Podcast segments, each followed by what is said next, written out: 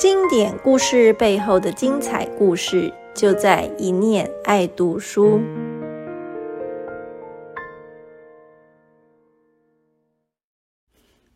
嗨，大家好，我是一念出版的小瓜，今天要继续来跟大家聊一聊史坦贝克的作品《致冠街》。这本书曾被改编为舞台剧、好莱坞电影，又被 BBC 评选为影响世界的百大英语小说。最关键的故事里有一个角色，大家都称他做博士。他是书里的灵魂人物，是史坦贝克根据自己的灵魂伴侣的形象去写出来的角色。他的灵魂伴侣是谁呢？不是他太太，是他最好的朋友 Ed Ricketts 利克茨。Ricketts 这人影响史坦贝克的思想和写作很深，所以值得来好好认识认识。这两人是在一九三零年认识的，一拍即合，友情在史坦贝克的作品中一直扮演着很重要的角色。像在《人鼠之间》里有乔治和兰尼，在《愤怒的葡萄》里有裘德和凯西，灵感或许就源自于他和 Ricketts 之间。Ricketts 是海洋生物学家，也是商人。在一九二八年，来到加州蒙特利这条罐头工厂林立的街上，成立了太平洋生物实验室，贩卖各种活体给美国各地的研究单位做实验。这人除了专精海洋生物学，他也广泛涉猎诗、文学和哲学。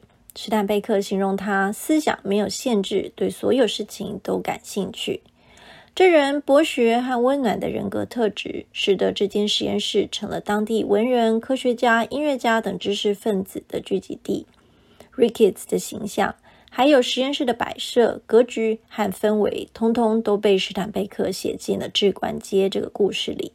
而实验室所在的这条街，原本名作海景大道，后来也因为《致冠街》故事太有名，这条街正式被政府改名为致冠街。不过，Ricketts 对史坦贝克最深、最重大的影响，或许是他对海洋生物的观察和想法。当时，生物学的主流还是停留在研究单一生物体，可是 Ricketts 却超前时代，已经将焦点转移到整个生态系。他看的不是单一生物体，而是这个生物体与别的生物体、与整个群体或与自己周遭环境的互动。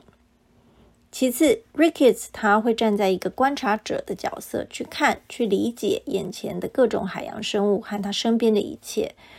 作为老子《道德经》道的信仰者，他不会去与环境对抗，不一直寻找解决办法，而是去接受生活原本的面貌，顺势而为，随波逐流。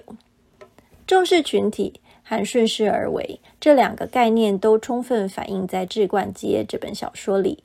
我们会看见 Ricketts 化身为故事里的博士这个角色，他同理并接纳身边这些社会底层人士的真实面貌。